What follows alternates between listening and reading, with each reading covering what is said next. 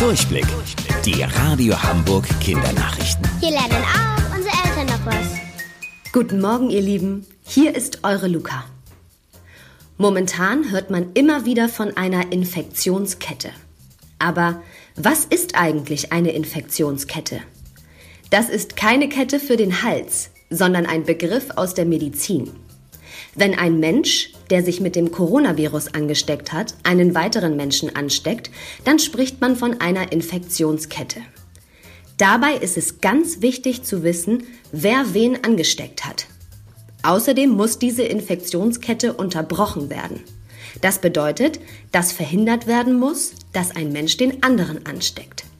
Darum sind wir momentan alle zu Hause und sollten uns nicht mit fremden Menschen oder Freunden treffen damit eben erst gar keine Infektionsketten entstehen.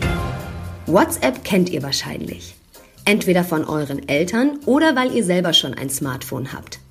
Vielleicht habt ihr ja auch schon mal einen Videoanruf über WhatsApp gemacht. Oma und Opa seht ihr dann zum Beispiel auf dem Handy und redet mit ihnen per Video. Glaubt man einigen WhatsApp-Experten, dann könnt ihr bald mit mehr als vier Menschen, zum Beispiel mit eurer ganzen Familie, einen Videoanruf machen. Daran soll WhatsApp laut Experten gerade arbeiten. Und wusstet ihr eigentlich schon? Angeberwissen. Wenn Hühner ein Ei legen, dann sagen sie den anderen Hühnern Bescheid. Dann sind alle ganz aufgeregt und freuen sich mit. Ein wildes Gluckern und Gackern ist es dann. Bis später, eure Luca.